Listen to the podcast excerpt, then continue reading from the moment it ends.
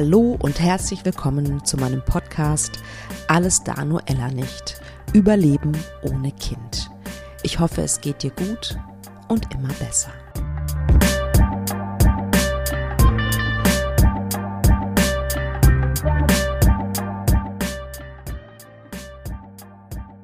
Hallo, hallo, hallo. So schön, dass ihr zuhört. Ich freue mich sehr, dass ihr auch Interesse an dieser tollen Podcast-Folge habt. Denn ich habe Marleen zu Gast. Eine sehr beeindruckende Frau. Und die hat, ja, wie viele meiner Gäste und Gästinnen, eine eindrucksvolle Kinderwunschgeschichte schon hinter sich. Ähm, und, glaube ich, noch einiges vor sich. Und sie hatte zwei Eileiterschwangerschaften. Und ich weiß nicht, ob ihr wisst, dass Eileiterschwangerschaften unglaublich gefährlich für die Frau sind. Vor allen Dingen, wenn der Eileiter rupturiert. Und nachdem sie zwei hatte, und hat sie eine folgenschwere Entscheidung getroffen, an deren Ende ähm, oder es diese Entscheidung hat bedeutet, dass sie ähm, nur auf künstlichem oder, oder, künstliche Befruchtung ihren Kinderwunsch erfüllen kann. Ich verrate nicht, welche Entscheidung das war, die sie sehr selbstbestimmt und sehr klar für sich entschieden hat. Ähm, das erzählt sie sehr eindrucksvoll gleich. Und ja, die Geschichte an sich ist schon eine besondere, wie ich finde. Und hinzu kommt auch noch, dass Marleen Ärztin ist. Das heißt, ich habe sie auch ein paar Fragen, habe ihr auch ein paar Fragen gestellt, ähm, die ich ähm, schon immer mal in diesem Podcast einer Ärztin, einem Arzt stellen wollte. Also, ihr könnt euch auf eine sehr spannende Folge freuen. Und ähm, ja, schön, dass ihr zuhört. Vielen Dank an dich, liebe Marleen, dass du dich entschieden hast zu sprechen. Und ja, lasst mir gerne eine Bewertung da oder schreibt mir auf Insta eure Meinung zu dieser Folge. Ich freue mich immer von euch zu hören. Ich habe wieder eine ganz tolle Gästin heute bei mir im Podcast. Liebe Marleen, herzlich willkommen. Vielen Dank für die Einladung, liebe Katharina. Sehr gerne. Magst du dich als allererstes ein bisschen vorstellen? Also das, was du erzählen magst von dir. Ja, sehr gerne. Also mein Name ist Marleen. Ich bin 34 Jahre alt, Biologin und Ärztin und ich habe mich an Nikolaus 2021, also jetzt ähm, circa einen Monat her, ähm, nach meiner zweiten Eileiterschwangerschaft sterilisieren lassen. Wow, das ist mal ein Eröffnungsstatement, würde ich sagen. Aber der Reihe nach. Lass uns kurz zurückgehen. Äh, wer war denn Marlene in ihren 20ern? War immer für dich schon klar, äh, äh, Familie, eigene Familie, Kinder ist ähm, ein Must-Have sozusagen in deinem Leben? Ja, definitiv. Also ich war tatsächlich eine, die schon mit 18, 19 äh, Kindernamen oder über Kindernamen, über mögliche nachgedacht hat und auch im Handy immer eine Liste hatte. Ähm, das war ganz klar. Also, ähm, dass da Kinder dazugehören würden. Mhm. Ich habe dann, ähm, ich habe ja erst Biologie studiert und war dann, ähm, als ich mit dem Medizinstudium anfing, ähm, auch schon, gehörte da schon zu den Älteren, also bin gerade 25 geworden und dann war natürlich für mich insgeheim klar, okay, das verschiebt sich so ein bisschen nach hinten. Ne? Klar. Also ja. ich wollte schon das Studium erstmal zu Ende bringen. Ähm, und dann war aber der Kinderwunsch auch immer da. Ja, ja, stimmt, weil Ärztinnen ja einen sehr langen Lernweg haben ne? Mhm. und dann, äh, dann auch noch als Assistenzärztinnen arbeiten und so weiter. Ne? Klar, es ist ein langer Weg, das verstehe ich. Und dann hattest du dir überlegt, wie du das machst? Also dass du auch während deiner Ausbildung vielleicht im Zweifel schon ein Kind kriegst? Oder wie hattest du dir das überlegt? Ja, das ähm, war nicht in meinem Plan. Also ich wollte definitiv ähm, auf eigenen Beinen stehen. Ich wollte definitiv ja. äh, finanziell ab abgesichert sein und ähm, wollte die Approbation, also das Ende des Studiums, äh, hinter mich gebracht haben, wollte als Assistenzärztin arbeiten. Das war schon ein ganz fester Plan. Ich wusste natürlich, es ist ja jetzt auch kein Studium, was nur drei Jahre dauert. Ne? Also insgesamt mhm. ähm, hat er schon sechseinhalb Jahre gedauert und ja. ähm, war natürlich dann auch finanziell gegen Ende sehr schwierig, ne? weil zum Beispiel ab 30 muss man ja in die Krankenversicherung. Oh, ich erinnere mich noch. Ja. Äh, genau, selbst bezahlen, also nicht nur selbst bezahlen, sondern der Beitrag steigt auch nochmal. Also es war finanziell auch schwierig und für mich war ganz klar, okay, ich möchte finanziell einfach abgesichert sein und auf eigenen Beinen stehen. Ähm, bis ja. dann das Kind sozusagen geplant werden sollte. Kann ich sehr gut verstehen. Ging mir genauso. Ja. Und dann hast du deinen Freund irgendwann kennengelernt und hast dann irgendwann gemerkt, so, oh ja, das könnte der Mann sein, mit dem ich Kinder haben möchte. Richtig, richtig, genau. Und als hm. ich dann ähm, zum ersten Mal schwanger wurde, war es tatsächlich so, dass wir uns noch gar nicht so lange kannten. Also wir waren ein knappes Jahr zusammen. Ja. Es war so eine also es war nicht geplant, ne? also der, der Kinderwunsch war da, aber es war erst nicht mal, es war erstmal, wie soll ich sagen, nicht in fester Planung, einfach auch, weil ich im ersten Assistenzarztjahr war. Ne? Ich wollte erst mal reinkommen, ich war erst fünf Monate dabei in einer großen Uniklinik, in der Geburtshilfe tatsächlich auch. Oh, wow. Und ähm, ja, richtig, es war nicht geplant und es war so ein, es war so ein Zustand, ähm, wir sind, wir führen eine tolle Beziehung, wir kennen uns noch nicht so lange, wir haben eine gemeinsame Wohnung, aber auch keine so große Wohnung für ein Kind. Aber als dann sozusagen, als es klar war, ich bin schwanger, haben wir uns natürlich gefreut. Ja, ganz klar. Super schön. Ab welchem Zeitpunkt hast du gemerkt, irgendwas stimmt nicht? Das war tatsächlich auch medizinisch ein kleines ja, Highlight, wie meine Kolleginnen gesagt haben. Das war nämlich im Rahmen einer Eileiter-Durchgängigkeitsprüfung tatsächlich. Nein. Ja, das war äh, ganz witzig. Ich hatte ähm, in der Klinik auch mein PJ gemacht, also mein praktisches Jahr. Ne, das macht man ja immer gegen Ende des Medizinstudiums. Und ähm, die Uniklinik, in der ich gearbeitet habe, hat auch ähm, ein Kinderwunschzentrum. Und da durfte ich dann auch mal ein paar Wochen mit reinschnuppern und ich fand die Kollegin da super nett und ich hatte denen erzählt, dass ich halt lange Zeit Spiralen hatte und immer mhm. gern wissen würde, ob meine Eileiter eigentlich durchgängig sind und ich hatte da irgendwie so einen Verdacht, dass ich vielleicht mal eine hochgestiegene Infektion hatte. Dann haben die ah, gemeint, okay. ach ja, sag Bescheid, dann machen wir das irgendwann mal bei dir. Ne, sag mal Bescheid, wenn du circa neunter oder zehnter Zyklustag bist, dann kommst du mal vorbei und wir schieben dich mal so ein, sozusagen. Ja.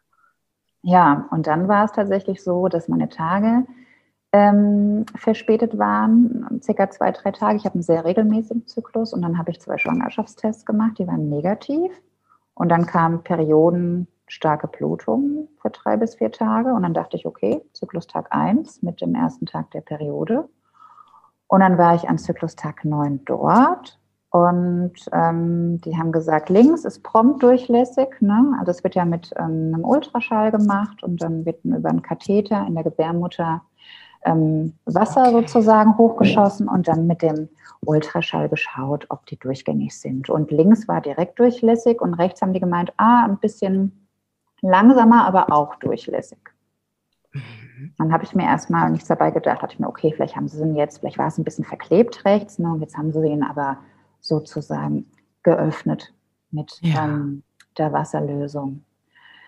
Ja, und dann ging es weiter im normalen Alltag und äh, drei Tage später habe ich dann plötzlich Blutung bekommen, bräunliche. Dann habe ich meine Kollegin per WhatsApp gefragt, hier, kann es denn noch sein, ne, von der Manipulation am Muttermund, der ist ja immer gut durchblutet, kann es sein, dass da kleine Gefäße verletzt wurden, sich deswegen blutet? Dann hat sie gemeint, ja, ja, das kann sein, aber ähm, sag mal Bescheid, wenn es ähm, nach zwei, drei Tagen immer noch blutet. Und es wurde dann eher stärker als schwächer. Und dann war ich ähm, wieder bei denen und die haben per Ultraschall geguckt und haben gesagt, nö, sieht alles ganz normal aus. Hm, entweder eine Hormonstörung oder ähm, ja, einfach Zwischenblutung oder vielleicht auch eine hochgestiegene Infektion. Wir nehmen dir mal Blut ab. Okay. Also das heißt, zu dem Zeitpunkt wusstest nein. du immer noch nein. nicht, dass du eigentlich schwanger bist. Nein, nein. Das ist ja verrückt. Wirklich total verrückt, total verrückt. Und ja, und dann ähm, haben wir nicht nur die Blutwerte bestimmt, wie die Infektionswerte, sondern halt eben auch HCG. Ne? Und ja. ähm, der lag dann, der Wert lag dann bei 1000. Oh wow. Ja. Und das habe ich dann, ähm, also ich war ganz normal arbeiten, ne? das habe ich dann ja. im normalen Arbeitsalltag ähm, gegen Ende gesehen, also gegen Ende des Arbeitsalltags. Und wow. ähm, ja, dann war das erstmal. Was hat das mit dir gemacht? Ja, es ist eigentlich so typisch Ärztin. Ich habe erst auch mal nicht daran gedacht, dass ich schwanger sein könnte, weil ich ja dachte, ich hätte die Blutung gehabt. Ne?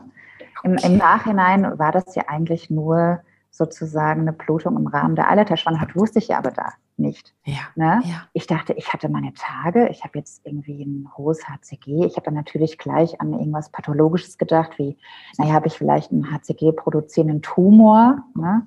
Ach, wow. Ja. Das ist aber echt äh, eine Wirklich? deine Ärztin. Wahnsinn. Ja, ja, Ich gar nicht, dass es sowas gibt. ja, ja, ja, das war der erste Gedanke. Und dann dachte ich mir, nee, irgendwie muss doch schwanger sein. Ja, und dann war aber, wie gesagt, dann war der Tag zu Ende und dann bin ich tatsächlich zu einer sehr, sehr guten Freundin von mir in die Klinik gefahren. Die ist so ähm, zehn Kilometer entfernt und äh, wusste, die hat Dienst. Und dann hat sie und ihre Oberärztin mich auch nochmal per Ultraschall angeschaut. Und die Oberärztin von ihr hat schon den Verdacht von einer Eileiterschwangerschaft ähm, geäußert, einfach weil ich dann auch doch irgendwie komische Gefühle rechts hatte. Ne? Also so ein ganz Ja. dumpfes, ganz, ganz dumpfen Schmerz. Kein ganz schlimmen Schmerz, also auf jeden Fall aushaltbar. Ähm, Ja. Aber so ein dumpfes Gefühl, was ich nicht kannte. Und dann saß ich da auf dem gynäkologischen Stuhl, dann hat sie gemeint, ja, das kann eigentlich keine Eileiterschwangerschaft sein, sonst ich st- stocher hier mit dem vaginalen Ultraschall so in dir rum, du müsstest mir dann eigentlich vom Stuhl springen, ja, vor Schmerz. Weil es so weh tut. Ah, okay. Genau. Naja, und dann ähm, wollte sie mich aber eigentlich da behalten, weil ich war ja irgendwo schwanger. In der Gebärmutterhöhle Ja. hat man noch nichts gesehen. Eine Eileiterschwangerschaft sicher ausschließen konnte man auch nicht. Ja. Dann habe ich mich aber gegen ärztlichen Rat sozusagen entlassen, habe gemeint, naja, ich arbeite ja in der Klinik, ich bin am nächsten Tag auch wieder dort, ich wohne gegenüber von einer Klinik, ich kenne meinen Körper gut, ich möchte ungerne ähm, stationär bleiben. Mhm. Ja. Und dann bin ich am nächsten Tag ganz normal arbeiten gegangen und dachte, naja, Bist ja drauf. vielleicht ähm, finden ja meine Kolleginnen in der Mittagspause doch noch eine kleine Fruchthöhle in der Gebärmutter. Ja. Ja, Das heißt, du warst jetzt nicht so, dass du dich, also dass du dich irgendwie freuen konntest, weil du hast jetzt nicht, oder, oder wie war das? Hm. Äh, Erzähl mir von deinen Gefühlen. Es war, also es war ja einfach dumpf tatsächlich. Ich ähm, war das erste Mal in meinem Leben, hatte ich sozusagen einen positiven Schwangerschaftstest, also jetzt laborchemisch in Form eines Blutwertes. Ich wusste, ich bin irgendwo in meinem Körper schwanger, aber ich wusste nicht wo. Okay. Und das war ein ganz komisches Gefühl. Ne? Ich habe dann so die letzten Wochen versucht äh, zu rekapitulieren, habe dann gemerkt, ah, du warst schon müde als sonst. Ah, du warst auch schon zickiger als sonst. Also ähm, das HCG hat schon reingehauen insofern, als dass Mhm. ich auch Symptome hatte. Die habe ich natürlich zu dem Zeitpunkt nicht gedeutet, weil ich es ja nicht wusste. klar. Ja. Und ich habe dann aber schon gemerkt, ja, okay, doch, ein paar Schwangerschaftssymptome hast du schon. Und dann habe ich es natürlich auch, mein, mein Freund hat mich dann abgeholt von der Klinik. Der hat sich dann auch erstmal gefreut, hat gemeint, ähm, wenn es morgen hoffentlich in der Gebärmutterhöhle aufploppen sollte, Ja. dann freue ich mich natürlich. Ähm, und ja, ich war in so einem ganz nebulösen Bereich sozusagen. Ja. Ich könnte mir vorstellen, dass da vielleicht auch ein bisschen, war da auch ein bisschen Angst, weil wenn du sagst, irgendwo in meinem Körper schwanger, das gibt ja unterschiedliche Stellen, die nicht gesund sind und Richtig. gefährlich sind. Richtig. Ähm, war da auch ein bisschen Angst dabei, könnte ich mir vorstellen. Oder war das noch gar nicht so präsent? Nee, die Angst war nicht präsent, dadurch, dass ich ja wusste, ich bin quasi von einer Armee von Ärzten Ja. umringt. Ja, Das ist natürlich großartig, eben, ja. eben. Ich wusste, die passen auf mich auf. Ich wusste, ich habe ein, ich hab ein gutes Körpergefühl. Falls sich irgendwas ändert, würde ich sofort Hilfe bekommen. Ja. Ähm, dadurch Angst hatte ich nicht, aber ich wusste nicht genau, wie ich mich fühlen sollte, ob ich mich jetzt freuen sollte, ob ich Mhm. ähm, aufgeregt sein sollte. Es war, wie gesagt, ein ganz nebul nebulöser Bereich, in dem ich mich Ja. befand. Ja, Mhm. das kann ich mir vorstellen.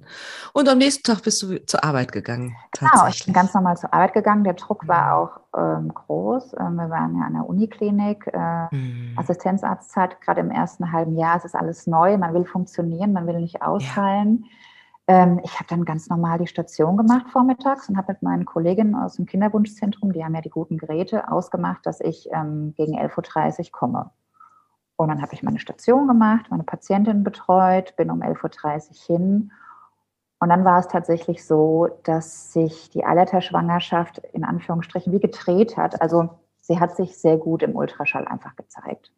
Ah, Und das war dann ganz klar rechts. Glück. Ja, rechter Eileiter Eileiterschwangerschaft, das war dann wirklich wie im Lehrbuch sah das aus. Ne? Ach, Wahnsinn.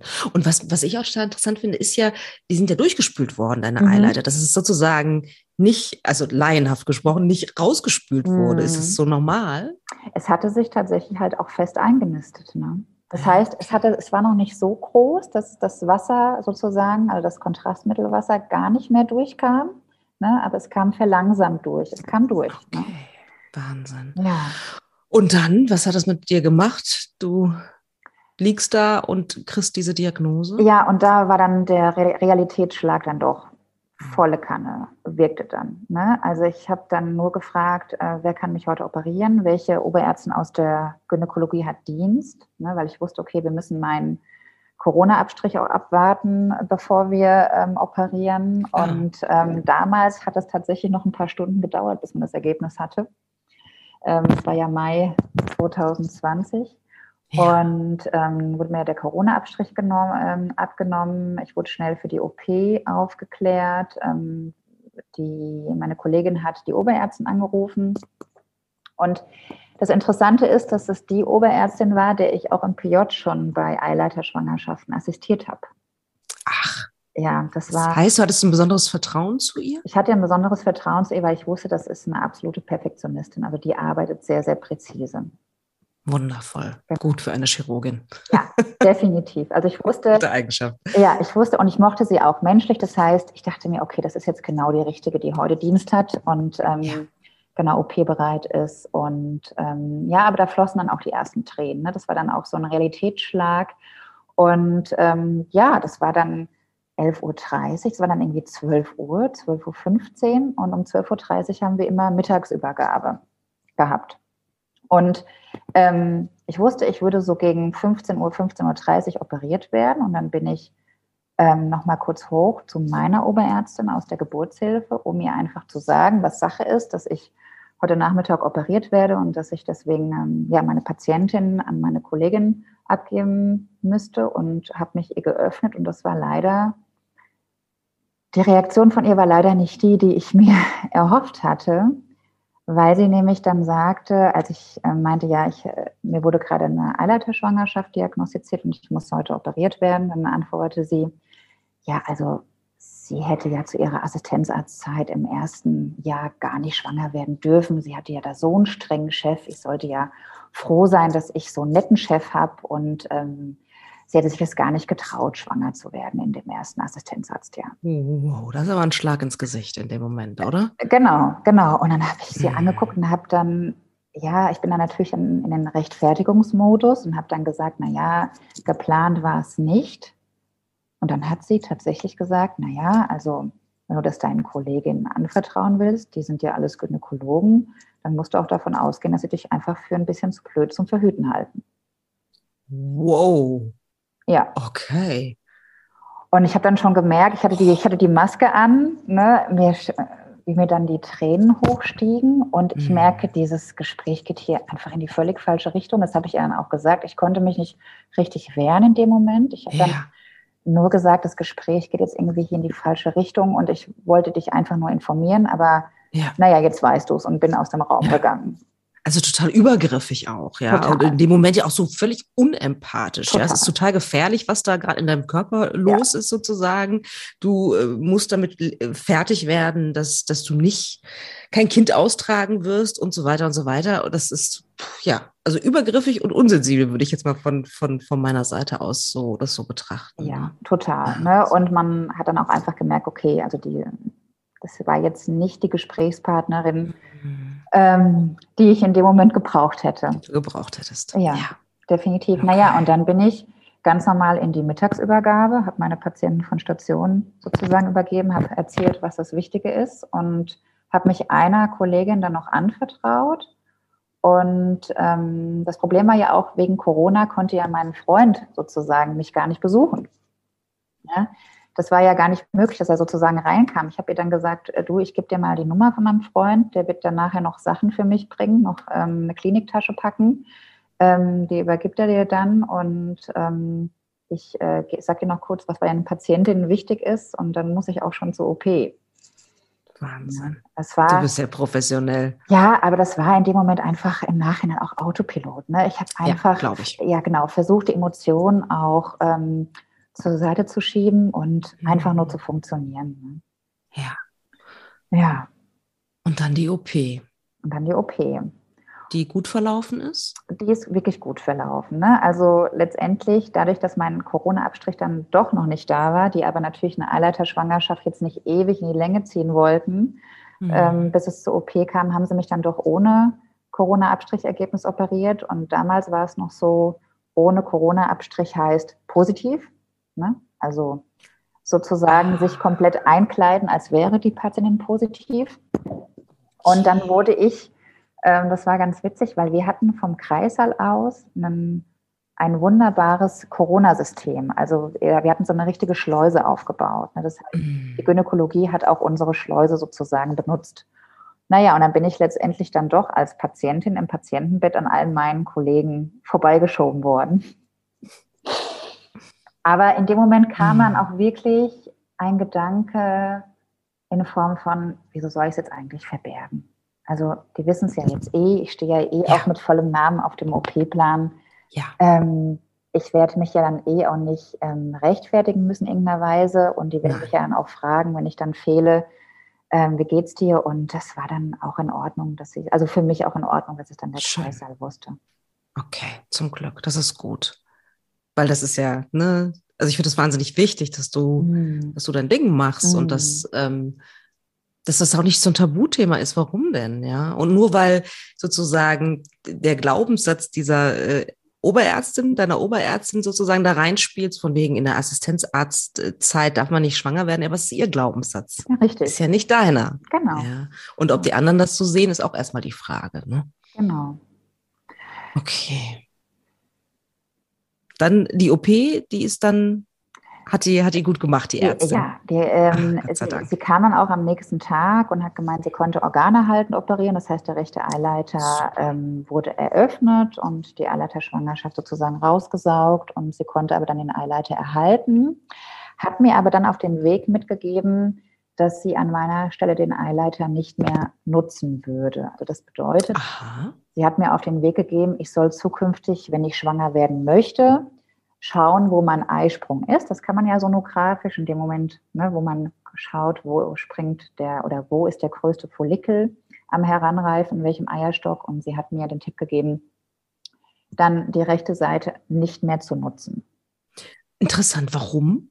Weil sie einfach äh, meinte, dass, das so? ja, dass es ja eine Vernarbung ist des Eileiters. Ne? Und durch eine Vernarbung ah. können halt eben auch die Flimmerhärchen sozusagen ähm, funktionslos werden, die sozusagen für den Transport innerhalb des Eileiters äh, zuständig sind. Und ja. sie gab mir einfach einen Tipp und meinte, das Rezidivrisiko, also das Wiederholungsrisiko ist einfach sehr groß und sie würde mir das ans Herz legen, nur noch links mhm. den Eisprung zu nutzen. Ja. Und das war für dich in dem Moment das äh, hörte okay. sich, es hörte sich sinnig an und ich mhm. bin ja davon ausgegangen, naja, ne, also laut Lehrbuch hat man nicht ich sage jetzt nicht mal nicht abwechselnd den Eisprung, aber dann doch nochmal, ne, zweimal vielleicht links, einmal rechts, wieder dreimal links, zweimal rechts, ja. ne? Also ich bin, okay. ich bin von einem abwechselnden Eisprung bei mir ausgegangen. Deswegen ja. habe ich das zur Kenntnis genommen und habe es mm. abgespeichert und dachte mir, okay, das klingt sinnig und ich möchte auch keine zweite Eileiterschwangerschaft und ich halte mich da dran. Ah ja, okay. Genau. Wow. Dann hast du dich, dich hoffentlich gut regeneriert wie, wie lange dauert so eine Regeneration? Ja, das war leider auch der ganzen Sache geschuldet. Ähm, aufgrund der Situation in der Klinik. Ne? Ich wollte nicht so lange ausfallen. Also ich habe mich gerade mal eine Woche krank schreiben lassen. Wow. Das würde ich im Nachhinein ganz anders machen. Aber äh, dadurch, dass ich in der Geburtshilfe gearbeitet, hat, gearbeitet habe, wollte ich es mir auch ein wenig selbst beweisen, kann ich denn eigentlich noch dort arbeiten? Wichtige Frage, mhm. ganz, ganz wichtige Frage. Und? Und wie war es ähm, für dich? Es war tatsächlich völlig in Ordnung. Gott sei Ach, Dank. Schön. Gott sei Dank. Also es war auch so, dass zu dem Zeitpunkt tatsächlich, ähm, ich habe mal im Nachhinein nochmal gezählt, ähm, sieben Freundinnen von mir schwanger waren. In der Zeit? In der Zeit. Oh, wow. Genau, in der Zeit. Und ähm, für mich war es ganz wichtig, dass sich wenig verändern würde. Würde ich jetzt im Nachhinein auch anders machen. Ich wollte einfach weiterhin die Freundin sein, die man konsultieren kann. Ich wollte mhm. weiterhin die Ärztin sein, der man alle Fragen stellen kann. Das war mir ganz wichtig und deswegen wollte ich, wie als würde man vom Pferd fallen sozusagen, ich wollte ganz schnell wieder aufsteigen. Und deswegen habe ich mir sozusagen eine Woche ähm, Tätigkeitsverbot sozusagen auferlegen lassen und dann wollte ich aber gleich wieder arbeiten. Und ähm, gegenüber den Patientinnen war das völlig in Ordnung. Ich habe natürlich die Anamnese ein wenig mehr studiert als vorher. Ne? Ich habe ähm, ein wenig mehr auf Fehlgeburten geachtet. Ich habe ein wenig mehr darauf geachtet, ob die Patientin vielleicht angibt, auch schon mal eine Eileiterschwangerschaft gehabt zu haben. Ähm, ich ähm, war dann doch bei den Patientinnen anders als vorher. Also ich war, ich bin wirklich empathisch, also ich versuche immer mein Bestes, was Empathie angeht, aber ich war dann noch mal ein Stückchen mehr empathisch. Ne? Ich habe den, den Patientinnen noch mal ein bisschen mehr Raum auch zum Erzählen gegeben, ne? weil letztendlich, wenn man zum Beispiel jemanden, wenn man einen Ultraschall bei jemandem macht, ne, dann hat man natürlich auch viel Zeit mit demjenigen. Ne? Und mhm. es ist ja eine mhm. sehr intime Situation. Und ähm, oftmals habe ich dann auch tatsächlich die Anamnese aufgegriffen, zum Beispiel von der Patientin, wenn ich wusste, die hat eine Eileiterschwangerschaft schon mal gehabt. Ne? Wow, toll.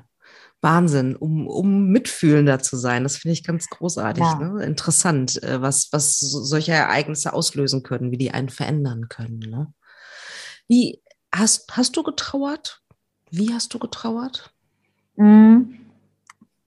Die Trauer kam in Schüben, das ist ja sehr oft so. Und ich habe, als ich dann zu Hause war, nach der Eileiter-Schwangerschafts-OP, mir wurde übrigens auch nur ein halber Tag im Krankenhaus gegönnt. Ich wurde dann direkt am nächsten Morgen auch schon sozusagen rausgeworfen, weil mein, weil mein Zimmer gebraucht wurde.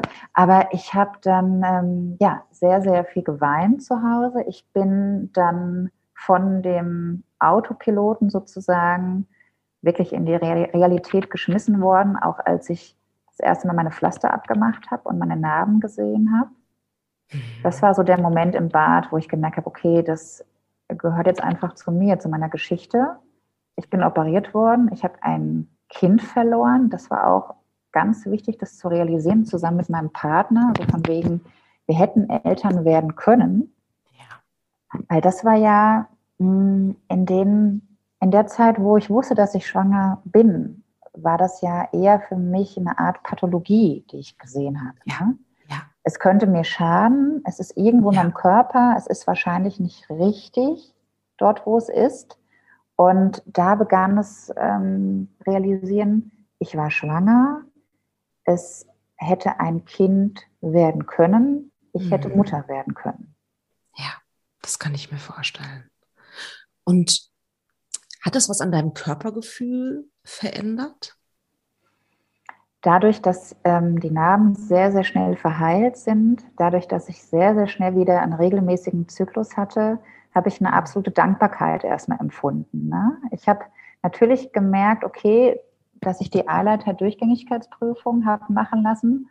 Das hatte anscheinend doch einen, eine Ursache in meinem Kopf. Also der Eileiter war stimmt. ja, ja, stimmt, ja, der, stimmt. Der Eileiter war ja auf eine gewisse Art und Weise dann anscheinend nicht funktionsfähig oder konnte die befruchtete Eizelle nicht weiter transportieren. Ja. Ähm, somit hatte ich dann doch auch ein gutes Körpergefühl sozusagen oder ein gutes Bauchgefühl, ja. was ähm, eine mögliche Ursache angeht. Und ähm, was aber auch mit reingespielt hat, war, dass ich da dann natürlich auch wusste, okay, wir sind befruchtungsfähig.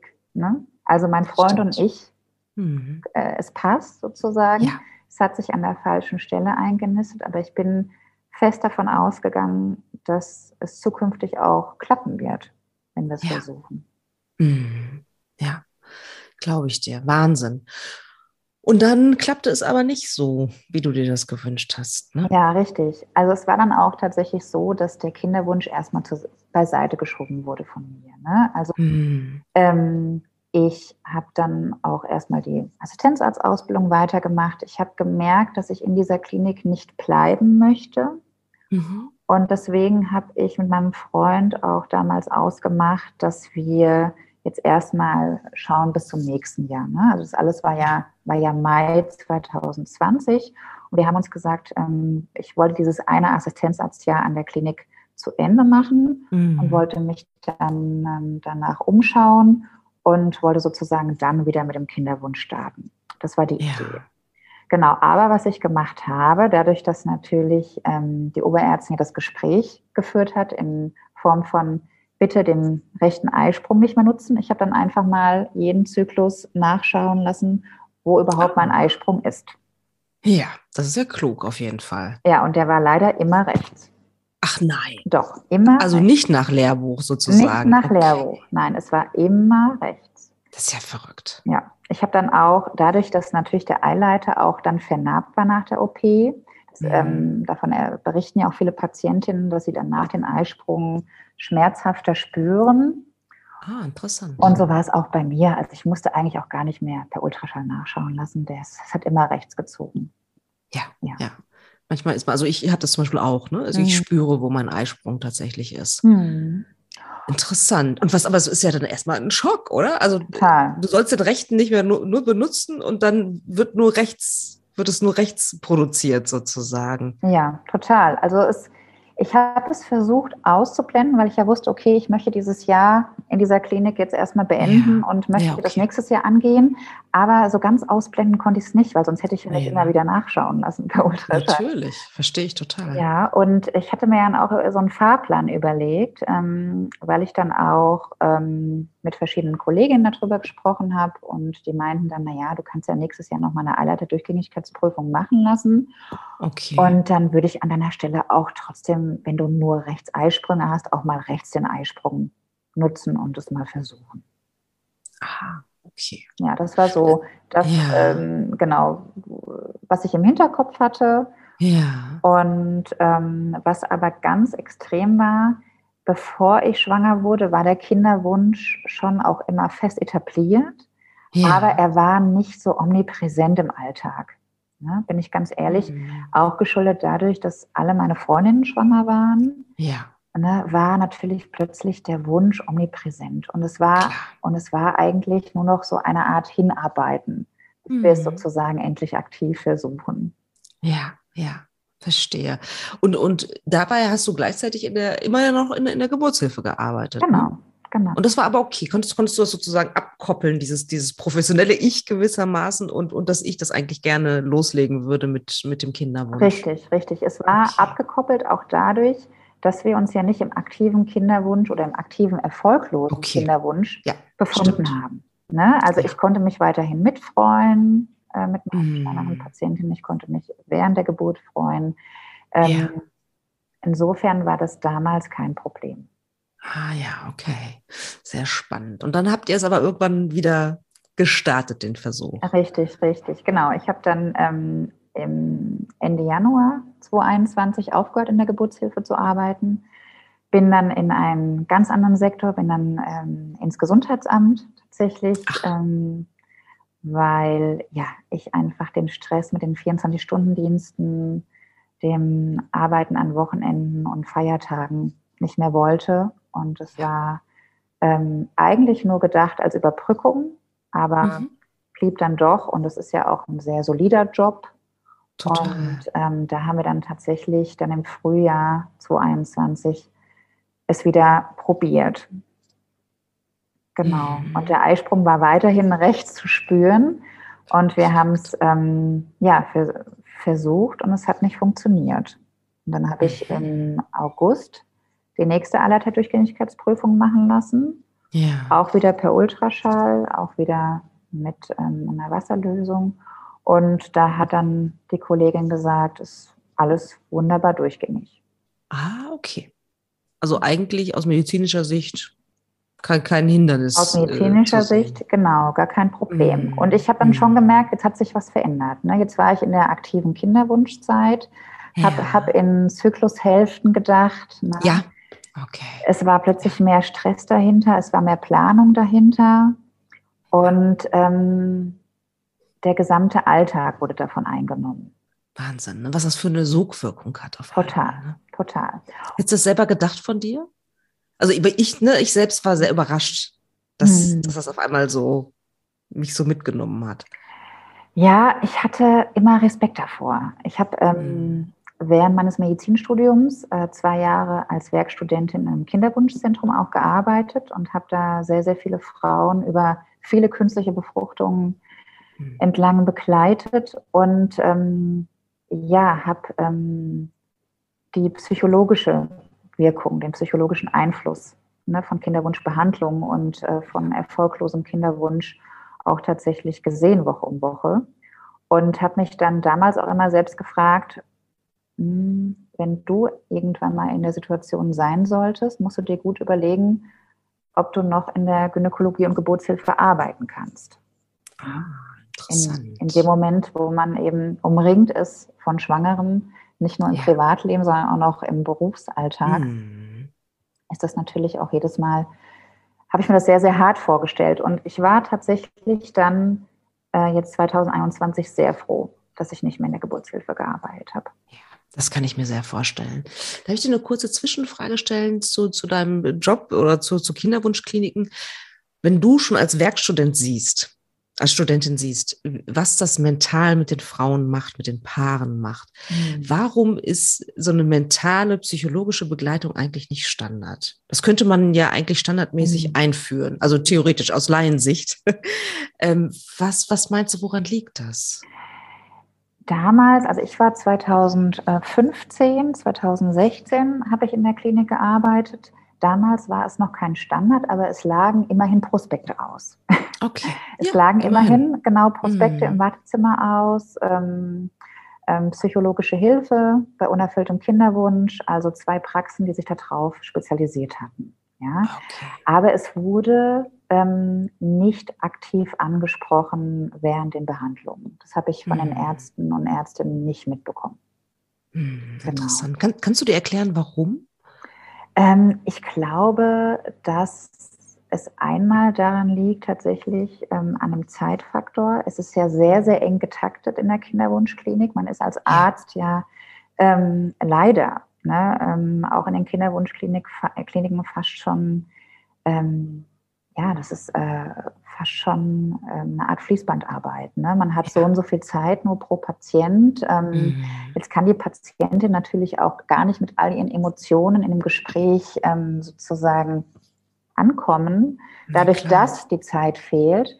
Und ähm, ich glaube, in dem normalen medizinischen Alltag geht es leider unter. Und ähm, man hofft dann auch oft auf ähm, eine Art eigene Verantwortung der Patientin, dass die mhm. auf sich mhm. Acht gibt, dass die auch psychologisch auf sich Acht gibt. Und da geht einfach dieses Hilfe anbieten leider unter. Also so könnte ja. ich mir das vorstellen. Ja, okay, vielen Dank. Also weil ich mich, mich das schon oft mhm. gefragt habe. Ne? Mhm. Okay, aber kommen wir zurück zu dir. Ähm, du bist auf einmal in diesem Sog ja. drin ja. und, und dann der rechte Eierstock war aber okay, hast du gesagt. Du genau. hast nochmal ne, noch geprüft. Und wie ging es dann weiter bei dir, bei euch? Ja, das war dann ähm, die alle der Durchgängigkeitsprüfung im August und dann war ich total froh über das Ergebnis und dachte, naja, jetzt haben sie es vielleicht auch nochmal so ein bisschen durchgespült und ähm, vielleicht klappt es ja jetzt und es klappte weiterhin nicht. Und es war dann ähm, September, es war dann Oktober, es war November. Mhm. Und da habe ich schon gemerkt, oh, es macht was mit mir, mit meiner Psyche. Ich habe dann, ähm, es war aber, glaube ich, schon in der Zeit August, September, da habe ich mich äh, mit deinem Podcast ähm, sehr viel beschäftigt mhm. und ähm, vor allen Dingen habe ich über das Thema Kinderneid nachgedacht, ne? weil diese ganzen Freundinnen, die 2020 schwanger waren, waren dann ja dann schon Mutter, hatten ihre ganz eigenen Probleme ne? mhm. mit der Mutterschaft im ersten Kinderjahr, ähm, hatten andere Gesprächsthemen, hatten ihre Kinder, die sie mitgebracht haben zu mir, zu unseren Treffen und das war ganz schwierig. Und die Schwangerschaftsverkündungen dann auch bei, sei es bei Instagram, sei es äh, bei Facebook, sei es ähm, privat im Freundeskreis, das war immer schwerer, damit klarzukommen. war ich ganz ehrlich. Und, ja. und dann ähm, haben wir einen Wanderurlaub gemacht, mein Freund und ich. Es war mir ganz wichtig, dass es ein Aktivurlaub sein würde, mhm. weil ich gemerkt habe, ich kann dieses Mal nicht einfach nur faul irgendwo rumliegen. Dann, ja. dann äh, kreisen die Gedanken zu sehr. Ich muss irgendwas Aktives machen, dass ich äh, meinen Kopf frei bekomme. Das ist eine kluge Idee, super. Ja, das war ähm, genau gut. eine Art, ähm, äh, genau, eine Art äh, oder ein Versuch der, der Behandlung sozusagen. Hm. Und ähm, ich habe dann auch immer wieder darüber nachgedacht, wo kommt denn dieser Neid her und was kann ich denn damit jetzt machen eigentlich? Und dann ähm, habe ich irgendwann mal gemerkt, dass mich das eigentlich gar nicht tangieren sollte, dadurch, dass mir ja niemand ein Kind wegnimmt. Ja? Mhm. Also eine Schwangerschaftsverkündung für mich heißt ja nicht, dass ich weniger Chance habe, schwanger zu werden. Mir nimmt ja eine Frau sozusagen keine Seele oder kein Kind weg. Und im Umkehrschluss wenn ich neidisch bin auf diese Frau, werde ich ja nicht schneller schwanger. Ja, ja, gute, gute Gedanken. Ja. Und, und die, diese Gedanken, die kamen mir während des Wanderns und die waren wirklich sehr therapeutisch. Dass das ich kann auch, ich mir vorstellen. Dass ich auch langsam wieder anfangen konnte, mich zu freuen für Freundinnen oder für Familienangehörige, die Schwangerschaften verkündet haben. Super wichtig. Genau. Sehr, sehr schön. Einmal so die, die Perspektive gewechselt. Ne? Richtig, richtig. Schön. Und das heißt, damit hast du jetzt im Moment nicht, nicht mehr zu kämpfen und nicht mehr so stark? Richtig, genau. Und wenn es mal, wenn es mal Tage gibt, man hat natürlich immer so Tage, ne, wo dann die zweite oder dritte Schwangerschaftsverkündung innerhalb von einer Woche kommt. Dann versuche ich mir immer ja. diese Phrasen immer wieder Mhm. vor meinem geistigen Auge hervorzuholen und mir die ja. wieder zu sagen und die helfen mir dann tatsächlich. Genau. Spannend. Ich habe eine, eine, eine, Freundin, ähm, die wohnt ein bisschen weiter weg, aber ist die einzige in meinem Umkreis, die auch keine Kinder kriegen konnte, bisher zumindest. Und die hat immer gesagt, Schwangerschaftsverkündungen kommen immer im Dreierpack. Ich weiß nicht warum, aber wenn eine kommt, weiß ich, es kommen noch zwei aus meinem Freundes- und, und Arbeitskreis. Das fand ich immer ganz lustig. Ja, ja, das äh, ist tatsächlich. Warum auch immer das so ist. So also als wäre es ansteckend. Sozusagen. Ja, genau. Ja, ja. Verrückt. Ja. Genau. Und ähm, tatsächlich ähm, war es aber dann so, dass ich Ende Oktober ähm, versucht habe, ein bisschen zu experimentieren. Ne? Also als Arzt ähm, hat man ja einen Arztausweis, ähm, mit dem man im, in der Apotheke Medikamente bekommt, die eigentlich rezeptpflichtig ja. wären. Ja. Und ich habe mich dann ein wenig eingelesen, wie könnte ich denn meinen linken Eierstock dazu bekommen, dass der mal irgendwas macht. Ja. Interessant. Weil auch meine, meine niedergelassene Frauenärztin hat auch gesagt, Mensch, das gibt's doch gar nicht. Äh, wie können wir denn Ihren linken Eierstock mal sozusagen aus der Winterpause holen? Und dann hatte ich mich eingelesen und hatte über Letrozol gelesen. Das ist ein, ein Medikament, ein Antiöstrogen. Das wird auch oft in äh, Kinderwunschbehandlungen benutzt, einfach um ja, die Eierstöcke zum Beispiel bei einem PCO-Syndrom ne, mhm. äh, zu aktivieren, ähm, das äh, Follikel heranreifen. Und äh, das war eine Art Selbstversuch, ne, aber natürlich ja. Ultraschall überwacht auch. Ne? Mhm. Und dann habe ich Letrozol eingenommen und ähm, bin zu einer von meinen ehemaligen äh, Klinikkolleginnen gegangen abends und habe äh, per Ultraschall nachschauen lassen. Und ja, was soll ich sagen? Tatsächlich war plötzlich ein großer Follikel im linken Eierstock zu sehen. Ach, wie schön. Hat also funktioniert tatsächlich. Ja, dieses genau. Medikament. Selbst, Toll. Richtig. Selbstversuch hat funktioniert. Ich war total aus dem Häuschen. Ich dachte, jetzt wird alles gut. Ja. Und dann haben wir auch noch mal äh, drei Tage später geguckt. Dann hat sie auch gesagt, ja, der links ist auch tatsächlich gesprungen. Und wir haben dann auch die Zeit genutzt. Und ähm, ja, zehn Tage später war der Schwangerschaftstest positiv. Wahnsinn. Wahnsinn. Ne? Unglaublich. Und du, du happy. Ich sehe dein, dein total, Gesicht. Total. Gerade. Also ich ähm, habe auch tatsächlich keine Sekunde gezweifelt, dass das diesmal gut geht. Ja, ich habe, ja. ich war so richtig in dem Schwangerschaftswahn fast schon, in dem man ist, wenn man eine längere erfolglose Kinderwunschzeit hinter sich hat, sage ich jetzt mal. Ja. Und wenn man dieses positive Resultat endlich in der Hand hält. Na ne? klar, Wahnsinn. Also es war, es war wirklich, also mit allem dabei, mit sofort die Schwangerschafts-App installiert. Ja. Ähm, es gab ja zu der Zeit auch, da kam eine ganz tolle Doku raus ähm, von der Evelyn Weiger, die ist wirklich lustig, sowas von Schwanger heißt die, die habe ich mir sofort ja. reingezogen. Ähm, ja, es war, ähm, es war total magisch einfach. Ja, ja. Ich erinnere mich auch noch. Toll. Mhm. Genau, es war total magisch. Und dann, ähm, ja, vergingen die Tage und ich habe auch schon, also ich habe natürlich jeden Tag Schwangerschaftstests gemacht und der ja. Strich wurde immer dicker und der mhm. digitale hat immer mehr Wochen angezeigt mhm. und ähm, ich habe Schwangerschaftssymptome bemerkt und ähm, ja, es war alles so, wie es sein sollte. Mhm. Und ähm, dann habe ich auch sogar schon Postkarten für die Familie geholt, weil ich dann dachte, na ja, dann so in der neunten Woche wäre ich dann an Weihnachten sozusagen. Ist doch eine, eigentlich eine schöne Zeit, das sozusagen ja. der, Familie, der Familie zu verkünden. Mhm. Ja, und der ähm, Termin bei meiner niedergelassenen Gynäkologin war für circa 6 plus 1 ausgemacht. Das war dann, ja. sollte dann der äh, Nikolaus Montag sein. Und ich war aber viel zu hibbelig. Also ich wollte mhm. unbedingt vorher nachgucken lassen und bin ja. dann, bin dann circa fünf plus zwei, also in der Woche davor, zu meinen Uniklinik-Kolleginnen gegangen äh, abends und habe gesagt, jetzt guck doch schon mal. Mhm. Naja, und sie haben geschallt und haben nichts in der Gebärmutterhöhle sehen können. Und haben mich mhm. aber dann erstmal aufgefangen und haben gesagt, naja, du bist ja natürlich auch noch sehr, sehr früh, komm, wir nehmen dir Blut ab weil man sagt, lehrbuchartig, ab einem HCG von 1500 circa sollte man etwas in der Gebärmutterhöhle sehen und vielleicht ist der einfach noch nicht so hoch bei dir der Wert und jetzt macht dir erstmal keine Gedanken. Okay. Sozusagen. Ja. Und warst du beruhigt? Ähm, Oder? Nee, gar nicht, weil ich bin fest davon ausgegangen, dass man zumindest eine ganz, ganz kleine Höhle sehen würde. Ne? Also ich ja. ähm, wusste natürlich, dass es sehr, sehr früh ist, aber ich dachte mir, das kann doch nicht sein, dass es jetzt schon wieder losgeht alles. Ja.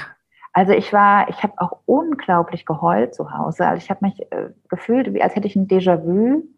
Ja. Ich habe dann auch ähm, in der Nacht, bevor dann das HCG-Ergebnis da war, ich habe ganz, ganz schlecht geträumt. Es kam alles hoch und ich war, ich habe wirklich gezittert vor Weinen. Ne? Also ich hatte, ja. ich bin wirklich wie zusammengebrochen. Ja, glaube ich dir. Und dann war am nächsten Morgen, hat mir dann meine Kollegin auch den HCG-Wert genannt und der lag leider bei 2500. Okay, also laut Lehrbuch hätte man bei dem hohen Wert definitiv eine Fruchthöhle sehen müssen. Richtig, genau. Und, da, und dann, was, was, was hast du daraus geschlussfolgert? Ich habe daraus geschlussfolgert, dass es natürlich noch medizinische Wunder geben kann. Ne? Also in der Medizin ist ja nicht alles schwarz-weiß. Ich dachte mir, naja, vielleicht, ja. vielleicht sind es ja Zwillinge und ja. die haben beide zusammen einfach einen sehr hohen HCG-Wert, sind aber noch, ähm, ja, sind aber erst bei 5 plus 1, 5 plus 2 ja. und man kann noch keine Fruchthöhlen sehen. Also ich habe es versucht, mir medizinisch schön zu reden, wusste aber innerlich, da ist wenig Wunder sozusagen hm. Restbestand da. Hm. Ja. Okay, wow.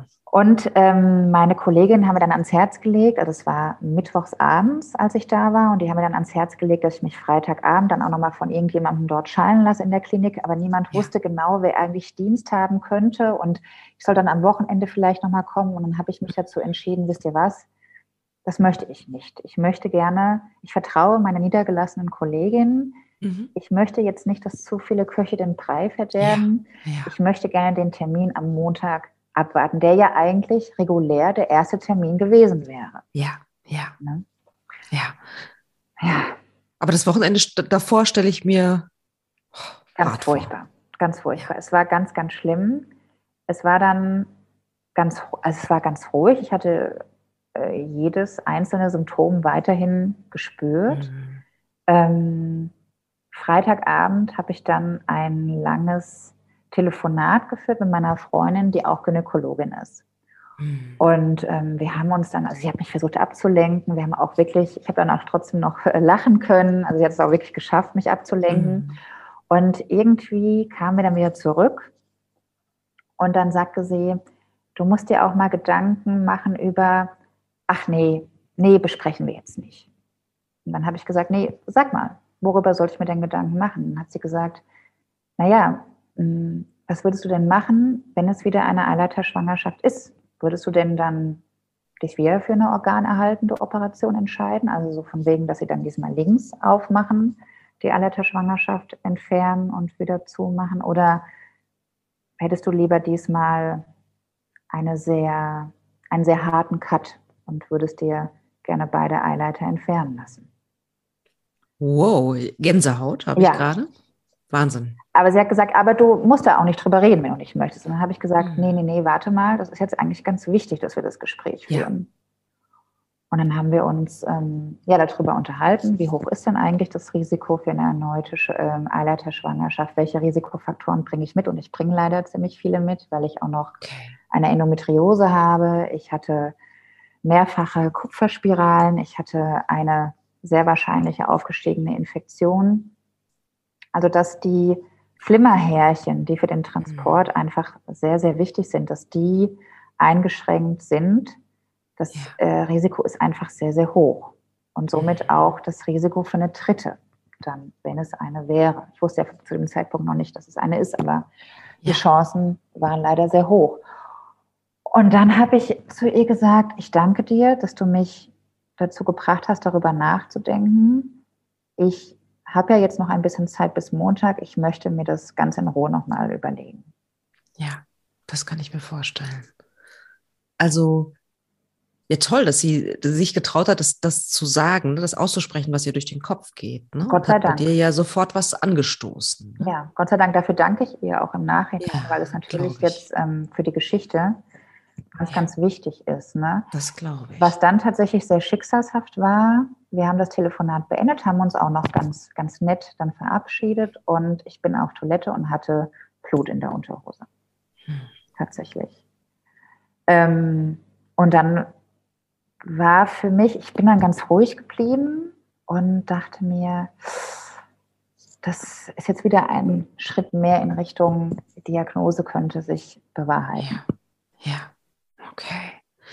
Ähm, sollen wir ganz kurz äh, Aber darüber sprechen? Ich wollte noch nicht gleich. Hm? Achso, Entschuldigung, du warst ganz kurz weg. Äh, ja. Entschuldige, äh, beende deinen Satz gerne. Ich ähm, wollte aber noch nicht gleich in die Klinik. Also ich ähm, hatte keine Schmerzen. Es war mhm. auch nicht äh, viel vaginale Blutung. Ich wollte erst noch mal abwarten. Ich wusste aber innerlich, wenn ich Schmerzen kriegen sollte, oder wenn die Blutung zunimmt, dann würde ich mich natürlich in der Klinik vorstellen. Okay. Die Frage, die ich stellen wollte, ist nämlich, ähm, was sind denn die, eigentlich die Symptome für eine Eileiterschwangerschaft? Also ich höre Schmerz, auch so ein, so, so ein dumpfer Schmerz, hast du, hattest du ja vorhin mhm. gesagt. Blutungen, was, was könnten noch Symptome sein? Oder war es das schon an Symptomen? Ähm, tatsächlich ähm, Schwangerschaftssymptome, weil das HCG ist ja trotzdem im Blutkreislauf vorhanden. Ne? Also zum Beispiel ähm, gespannte Brüste, leichte Übelkeit, Müdigkeit. Also das kann man genauso wie auch eine ähm, Schwangere, deren Schwangerschaft in der Gebärmutterhöhle ist, ja. kann man genauso empfinden. Aber tatsächlich in den meisten Fällen fängt es entweder mit einer Blutung, und diese kann zum Beispiel bräunlich sein, diese kann aber auch hellrot sein, an und ähm, einem Schmerz auf einer der beiden Seiten Okay. Und dieser Schmerz, der wird auch ganz unterschiedlich wahrgenommen. Also einige sagen auch krampfend, einige sagen ziehend. Ähm, bei mir bei der ersten Allerteilschwangerschaft war der eher dumpf. Ne? Ja, Aber okay. es kann auch, genau, es kann auch ein, ein ziehender, krampfartiger Schmerz sein. Okay, also schon eigentlich sehr unspezifisch. Ne? Also man kann nicht sagen, so der, diese Art von Schmerz ist es und, und, ne, also es ist schon hm. ähm, nicht so eindeutig, ne? Muss man ja ganz klar sagen, tatsächlich. Richtig. Okay, zurück zu genau. dir. An diesem Montag gehst du als, zu deiner niedergelassenen Ärztin. Mit was für einem Gefühl bist du da hingegangen? Ich bin tatsächlich mit einem Gefühl hingegangen, vielleicht wird es doch noch gut. Also ich mhm. habe versucht, ähm, die Medizinerin auf off zu stellen und habe gedacht, komm, geh da mal rein, als wäre es der reguläre erste Ultraschalltermin. Ja. ja das habe wow. ich dann auch tatsächlich geschafft. Ne? Also ich habe ihr kurz erzählt, ähm, ich habe den Termin nämlich vorverlegt, also ich, der wäre eigentlich erst um 15.30 Uhr gewesen und mhm. da wusste ich, das halte ich nicht aus, das geht nicht. Ich ja. habe dann in der Praxis angerufen und gesagt, ich hatte vaginale Blutungen am Wochenende, ähm, ich hatte schon bereits eine Eileiterschwangerschaft, ich bin schwanger und ähm, können Sie mich bitte vorher einschieben? Ja. Und die haben dann auch gesagt, ja, kommen Sie einfach sofort. Mhm. Und ich hatte dann auch, ich mag meine Gynäkologin unheimlich gerne. Die sagte nämlich dann, bevor wir jetzt lange reden, setzen Sie sich direkt auf den Stuhl und wir gucken erstmal. Ja. Und letztendlich, das war jetzt, das war ganz wichtig, weil ich konnte auch jetzt gar nicht groß drumherum reden. Ich wollte jetzt einfach, dass sie guckt. Ja, und ich, die hat auch sehr gute Ultraschallgeräte, sie hat sehr, sehr gute Ultraschallkenntnisse. Ich vertraue da einfach total. Ja, und sie fächerte dann sozusagen per Ultraschall meine gesamte Gebärmutterhöhle durch und konnte nichts finden. Mhm. Und hat gesagt, ah, in der Schwangerschaftswoche müsste man eigentlich jetzt aber schon was sehen. Und dann hat sie äh, sich den rechten Eileiter mit Eierstock angeguckt, der war in Ordnung und der linke Eileiter hat sich dann mit Eileiterschwangerschaft auch da wieder lehrbuchartig präsentiert. Auch gezeigt. Wow. Wie war es für dich? Was kannst du dich noch an diesen Moment erinnern? Ja, also ich habe dann geweint. Ich bin dann auch wieder zusammengebrochen, weil dann halt auch diese gesamte Wartezeit von dieses Wochenende, das fühlte sich wirklich an, als wären es acht Tage statt zwei Tage. Es hat ja. sich ähm, unheimlich gezogen und dann fiel sozusagen alles von mir ab. Die gesamte Anspannung, dieses, dieser Versuch, hoffnungsvoll zu bleiben, ja. ähm, es fiel einfach alles von mir ab und dann habe ich eigentlich nur noch geweint. Ja, es tut mir sehr leid. Mensch, und das heißt, und dann war es, heißt es ja sofort eigentlich ins Krankenhaus, oder? Weil Richtig. es ja wahnsinnig genau. gefährlich ist. Genau, genau. Und ähm, ja, sie war total empathisch. Sie hat dann auch meine Hand gehalten und hat gesagt, ich muss sie jetzt ins Krankenhaus überweisen. Ähm, und äh, hat mir dann noch das Ultraschallbild mitgegeben und ähm, ja, hat dann mir noch die Taschentuchbox hingestellt und hat soweit alles fertig gemacht, dass ich mich um gar nichts mehr kümmern musste und hat mir dann direkt die Überweisung fertig gemacht und in die Hand gedrückt und gesagt, bitte melden Sie sich mal, ne, wie es ausgegangen ja. ist. Und ähm, ich würde Sie gerne in meiner Praxis auch wieder sehen, die Tage danach, ne, zur Krankschreibung und dass wir dann darüber mal sprechen. Ja, ja.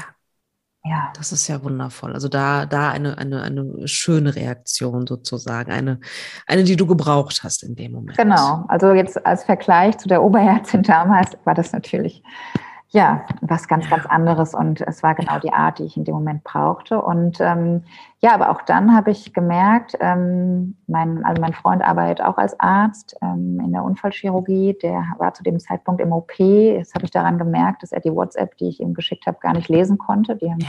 da leider keinen Empfang. Und dann wusste ich, ich muss da jetzt allein in die Klinik fahren. Also ich kann jetzt nicht hoffen, dass er sozusagen das erst liest und dann herkommt und mich dann in die Klinik fährt dann wusste ich ja sowieso, dass eine Begleitung in der Klinik auch im Warteraum nicht möglich ist wegen Corona. Ist immer noch Corona, ja. Ja.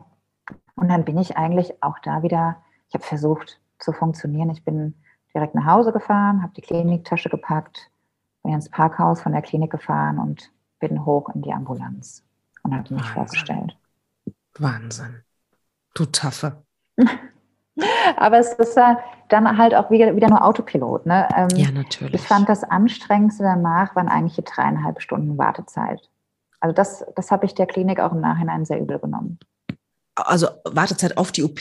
Nee, leider nicht. Wartezeit, bis ich gesehen wurde tatsächlich. Ah. Also Wartezeit im Wartezimmer in der Ambulanz. Das war hart. Also das war... Ja ich habe mich auch gefragt, dass sie da nicht ein bisschen mehr priorisiert haben, weil es ja schließlich ja. auch sehr, sehr gefährlich sein konnte. Ne? Und die haben ja. ja. auch auf dem Überweisungsschein gesehen, ähm, Verdacht auf Eileiterschwangerschaft. Und ähm, ja, das war schon heftig. Dreieinhalb Stunden ohne, also mit wenig Internet da zu sitzen. dann wusste ich ja, ah. okay, ich werde ich werd diesen Tag noch operiert, also ich darf nichts essen, ich darf nichts trinken.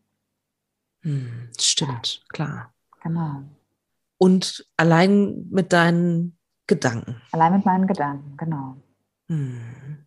Hast du schon weiter gedacht? Also hast du schon daran gedacht, was du mit deiner Freundin an dem Freitag davor besprochen hattest? Ja, ja. Und ich war mir in dem Moment auch ganz sicher.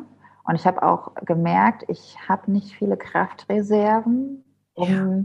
für meine Entscheidung zu kämpfen. Mir war nämlich dann ja. bewusst, ich möchte mich auf keinen Fall dem Risiko von einer dritten Eileiterschwangerschaft aussetzen.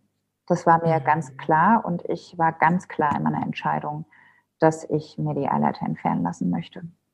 Schon da, als du im, im Wartezimmer ja, gesessen hast. Ja, und ich wusste, ich habe wenig Reserven dafür, mhm. also sozusagen für die Entscheidung zu kämpfen und hat mir so, hatte mir sozusagen ein kleines ähm, Ständchen oder sozusagen Phrasen in den Kopf schon gesetzt, wenn es sozusagen Ach. zu der Besprechung der OP kommen sollte.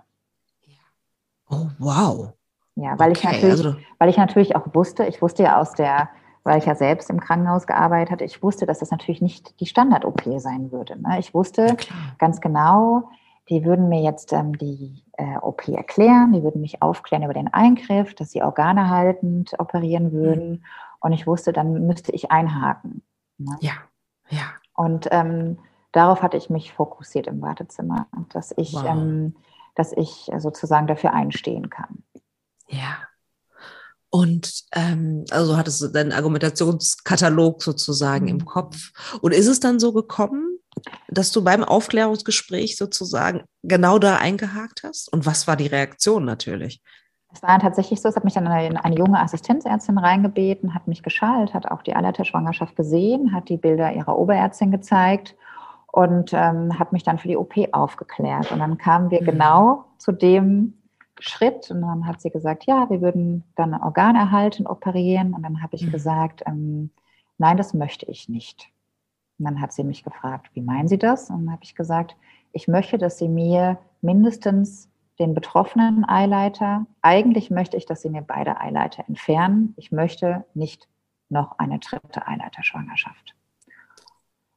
Und ich habe schon, während ich das gesagt habe, gemerkt, wie mir die Tränen aufgestiegen sind, weil ich ähm, ja einfach so unheimlich traurig über die ganze Situation war. Natürlich. Und ähm, ja, weil ich ähm, zu dem Zeitpunkt ähm, gemerkt habe, das könnte sein, dass meine Entscheidung nicht beachtet wird. Es könnte sein.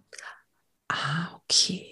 Weil das natürlich schon auch eine große Entscheidung Eben. ist. Ne? Also die Entscheidung, dass du auf natürlichem Wege definitiv nicht schwanger werden kannst in Richtig. Zukunft. Richtig. Und dann war es so, dass die Assistenzärztin sagte, hm, okay, dazu muss ich erst meine Oberärztin anrufen. Klar. Und tatsächlich ähm, in dem Krankenhaus, in dem ich dann war, das kannte ich auch aus meiner ähm, Studiumszeit. Ich habe da mehrere Praktika gemacht. Das heißt, ich kannte dann auch die Oberärztin, die am mhm. Telefon war. Die mochte ich nicht so gerne. Das hm, ich fand sie immer sehr spröde, sage ich jetzt einfach mal. Ja. Und tatsächlich, das Telefon war leider etwas laut gestellt. Ich habe dann ihre Antwort gehört und diese war, boah, die hat doch noch gar keine Kinder. Das ist ja gruselig, das machen wir nicht. Ruf den Chef an und hat aufgelegt. Wow, okay, krass. Ja. Und dann in dem Moment wusste ich, okay, das kann sein, dass ich jetzt wirklich diskutieren muss. Ne? Ja, ja. Und ähm, dann hat sie versucht, den Chefarzt zu erreichen. Der war aber anscheinend im OP, der ging nicht dran. Dann hat sie ähm, gesagt, ich muss das kurz mit einer anderen Oberärztin besprechen. Und die andere mhm. Oberärztin hatte ich schon über den Flur gehen sehen und die mochte ich sehr gerne. Die konnte sich dann mhm. nicht mehr an mich erinnern, aber ich konnte mich mhm. noch gut an sie erinnern. Das war eine sehr, sehr, ähm, ich mochte ihre Art. Es war eine sehr realistische Ärztin, eine sehr empathische und eine, mit der man auch einfach reden kann als Patient, ja. also die, die sehr gerne Patientengespräche auch führt. Und die hat sich wohl kurz meine Akte angeschaut, hat auch gesehen, dass ich ebenfalls Ärztin bin, weil so begann sie nämlich das Gespräch und hat dann gesagt, ähm, ja, hm, wieso möchten Sie das denn? Und dann habe ich ihr alles, was ich sozusagen mir im Wartezimmer ja. dann versucht hatte, zurechtzulegen, hat es einfach ja. schnell rausgesagt. Ich habe dann gesagt, ja, ja dass äh, die Wahrscheinlichkeit für eine dritte Eileiterschwangerschaft ist zu hoch, die beträgt so und so viel Prozent. Ähm, ich werde jetzt ähm, sowieso eine künstliche Befruchtung machen lassen. Ähm, und da ist ja auch ein Risiko für eine Eileiterschwangerschaft da, bei einer künstlichen Stimmt, Befruchtung. Das ist erhöht tatsächlich. Richtig, ne? das ist erhöht. Mhm. Und es ist natürlich auch tatsächlich dann erhöht, wenn man ja dann weiß, in den betroffenen Eileitern sind Vernarbungen. Die Flimmerhärchen arbeiten nicht so gut. Dann ist es ja nochmal erhöhtes Risiko. Und ich habe ihr gesagt, ich möchte mich ganz bewusst ähm, dem Risiko nicht aussetzen. Mhm. Und dann hat sie sich das angehört und hat gemerkt, wie klar ich in der Entscheidung bin und hat gesagt, ja, ich verstehe ihre Entscheidung. Sie hätten eigentlich nicht viel zu gewinnen, außer eine dritte Eileiterschwangerschaft. Das stimmt. Ich gehe mit Ihnen diesen Weg. Wir machen das. Oh, wow. Toll. Ja. Das war. Wahnsinn. Das war. Ich gar nicht gedacht. Das war wirklich äh, großartig. Und ähm, dann habe ich wieder angefangen zu weinen, weil dann auch wieder unheimlich viel von mir abgefallen ist. Na klar, ja. dass, dass dir jemand glaubt, dass du es ernst meinst und dass jemand deine Argumente ernst nimmt ne, und genau. dich damit auch ernst nimmt. Ne? Ja, genau. verstehe ich. Genau. Und dann ja. ist das in dieser Operation schon dann passiert tatsächlich? Genau, genau. Ich musste dann, es war ja dann schon fortgeschrittene Zeit, weil ich eben die, drei, die dreieinhalb Stunden im Wartezimmer saß.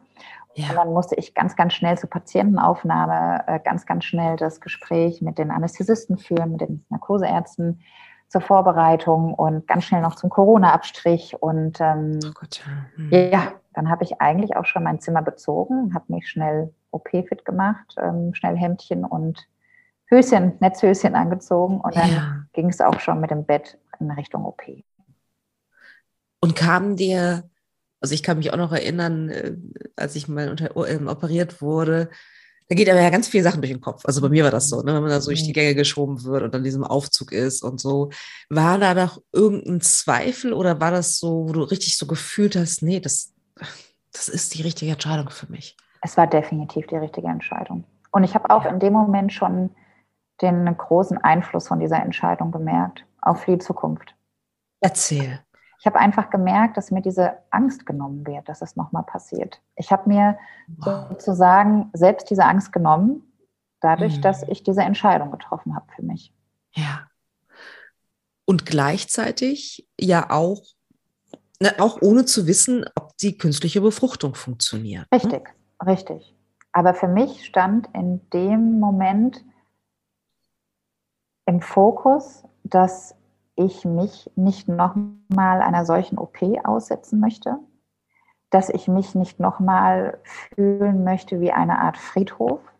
Ja, weil so, weil so fühlte ich mich in dem Moment. Ich fühlte mich in dem Moment so, wie ich kann meinen ähm, befruchteten Eizellen sozusagen nicht die Chance bieten, sich normal zu entwickeln. Ja. ja. Ich habe mich ähm, ja wie eine Art Friedhof gefühlt. Das war, mhm. es, es, ist sehr hart, wenn man das ausspricht, aber so habe ich mich gefühlt. Und, ich und ähm, ich habe auch gemerkt, dass diese Entscheidung gar nicht so egoistisch ist. Also egoistisch, ich sage jetzt mal, dass ich sozusagen selbstbestimmt für meinen Körper sage, ich möchte mich persönlich dieser Art von OP nicht mehr aussetzen. Ich habe ja. gemerkt, dass diese Entscheidung eigentlich gar nicht egoistisch ist, sondern ich ähm, treffe sie ja auch für meine zukünftigen Kinder, die eventuell heranreifen könnten. Ja, ja, absolut, total. Hattest du in den Tagen davor mit deinem Partner darüber gesprochen, dass das eine Option ist, die du ernsthaft in Erwägung ziehst?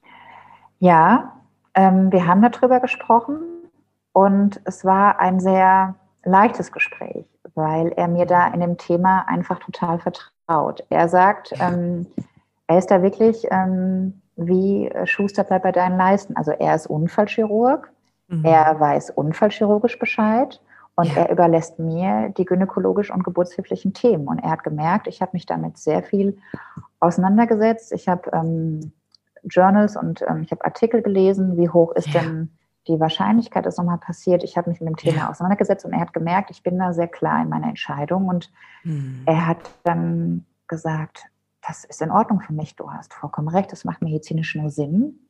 Ja. Bitte, bitte mach das. Wow. Und hat es dich selbst bestimmen lassen. Genau. Ne, das ist ja auch, äh, auch toll, finde ich. Okay, du gehst also in die Operation, du wirst in den OP geschoben und wachst auf ohne Eileiter. Richtig. Und ich muss sagen, das war schon wesentlich schmerzhafter, die OP, als ähm, die OP davor. Also ich habe das erste Mal auch eine Art Morphium gebraucht.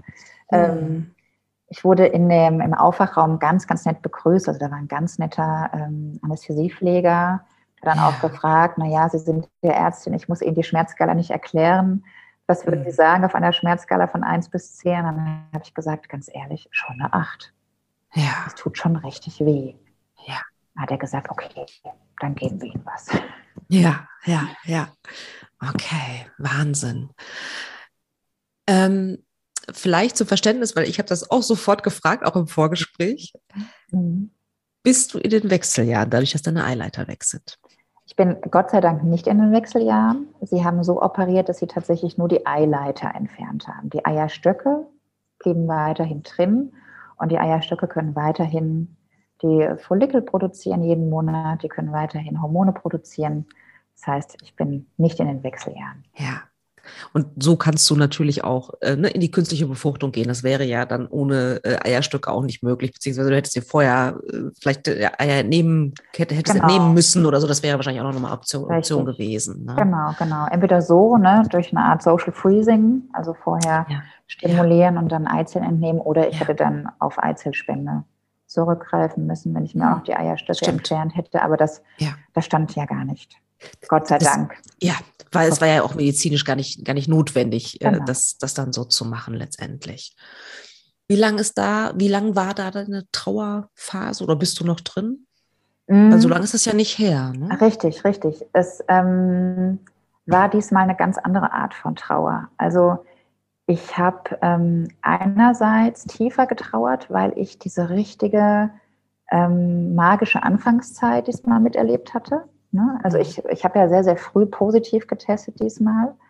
Und anders als beim ersten Mal, wo ich ja sozusagen 24 Stunden wusste, dass mein HCG hoch ist, ähm, ja. waren es ja diesmal tatsächlich drei Wochen, in denen ich wusste, ich bin schwanger. Und das war mhm. eine ganz, wie gesagt, eine ganz magische Zeit. Und ja. diese Zeit habe ich, hab ich getrauert. Also ich habe ja. um das getrauert, was ich mir schon als Pläne in meinem Handy eingespeichert hatte bezüglich Ausstattung. Ja. Ähm, ich hatte um die Karten getrauert, die mir dann zu Hause entgegengekommen sind, die ich von der mhm. Familie ja schon zurecht hatte.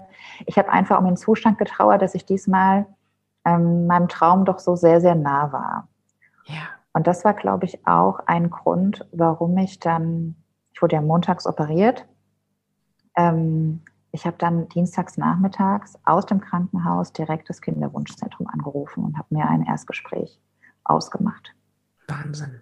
Bist direkt aktiv geworden. Genau, weil ich auch wusste, es war jetzt für mich ganz wichtig, dass ich gar nicht erst in ein Loch falle, in dem ich ja. nicht weiß, wie es weitergeht. Ich weiß ja, wie es weitergeht. Ne? Ja. Ich weiß, ja. für mich geht es natürlich nicht mehr weiter auf dem natürlichen Weg, aber für mich geht es mit einer künstlichen Befruchtung weiter. Und ich hatte mich auch ähm, schlau gemacht, welche Art von künstlicher Befruchtung ich gerne machen möchte. Und ähm, es gibt ja die IVF Naturell, die sagt mir sehr ja. zu, weil mein ja. Zyklus ja auch sehr, sehr konstant ist und sozusagen die Befruchtung ja funktioniert. Ne? Ja, ja. Nur nicht an der richtigen Stelle. Leider. Absolut. Mhm. Und ähm, somit hatte ich im Vorhinein schon ein Kinderwunschzentrum in unserer Region hier gesucht, die das anbieten und habe dann ähm, ja direkt einen Termin ausgemacht, habe hab ihn auch für Ende Januar jetzt bekommen und das hat mich ja unheimlich ähm, glücklich gestimmt einerseits und hat mir ein erleichterndes Gefühl gegeben von wegen es geht weiter und es geht bald ja. weiter. Ja. ja. Und du kannst auch bald weitermachen. Also du kannst auch äh, zeitnah weitermachen, möchte ich sagen. Also trotz der OP und da ist alles sozusagen gut verheilt. Ist das irgendwie, überlege ich gerade, ist es, hast du am, andre, am Anfang ein anderes Gefühl gehabt für deinen Körper? Also hast du gemerkt, dass dir was fehlt? Also hm. rein emotional natürlich. Mhm. Ne? Also wenn ich mir diesen Satz vor Augen geführt habe, ich bin jetzt sterilisiert. Ah. Ähm, das war hart.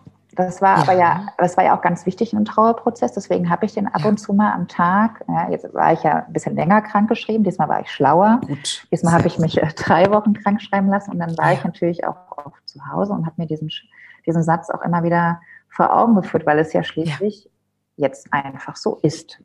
Ja, es ist schon was Endgültiges. Genau, drin.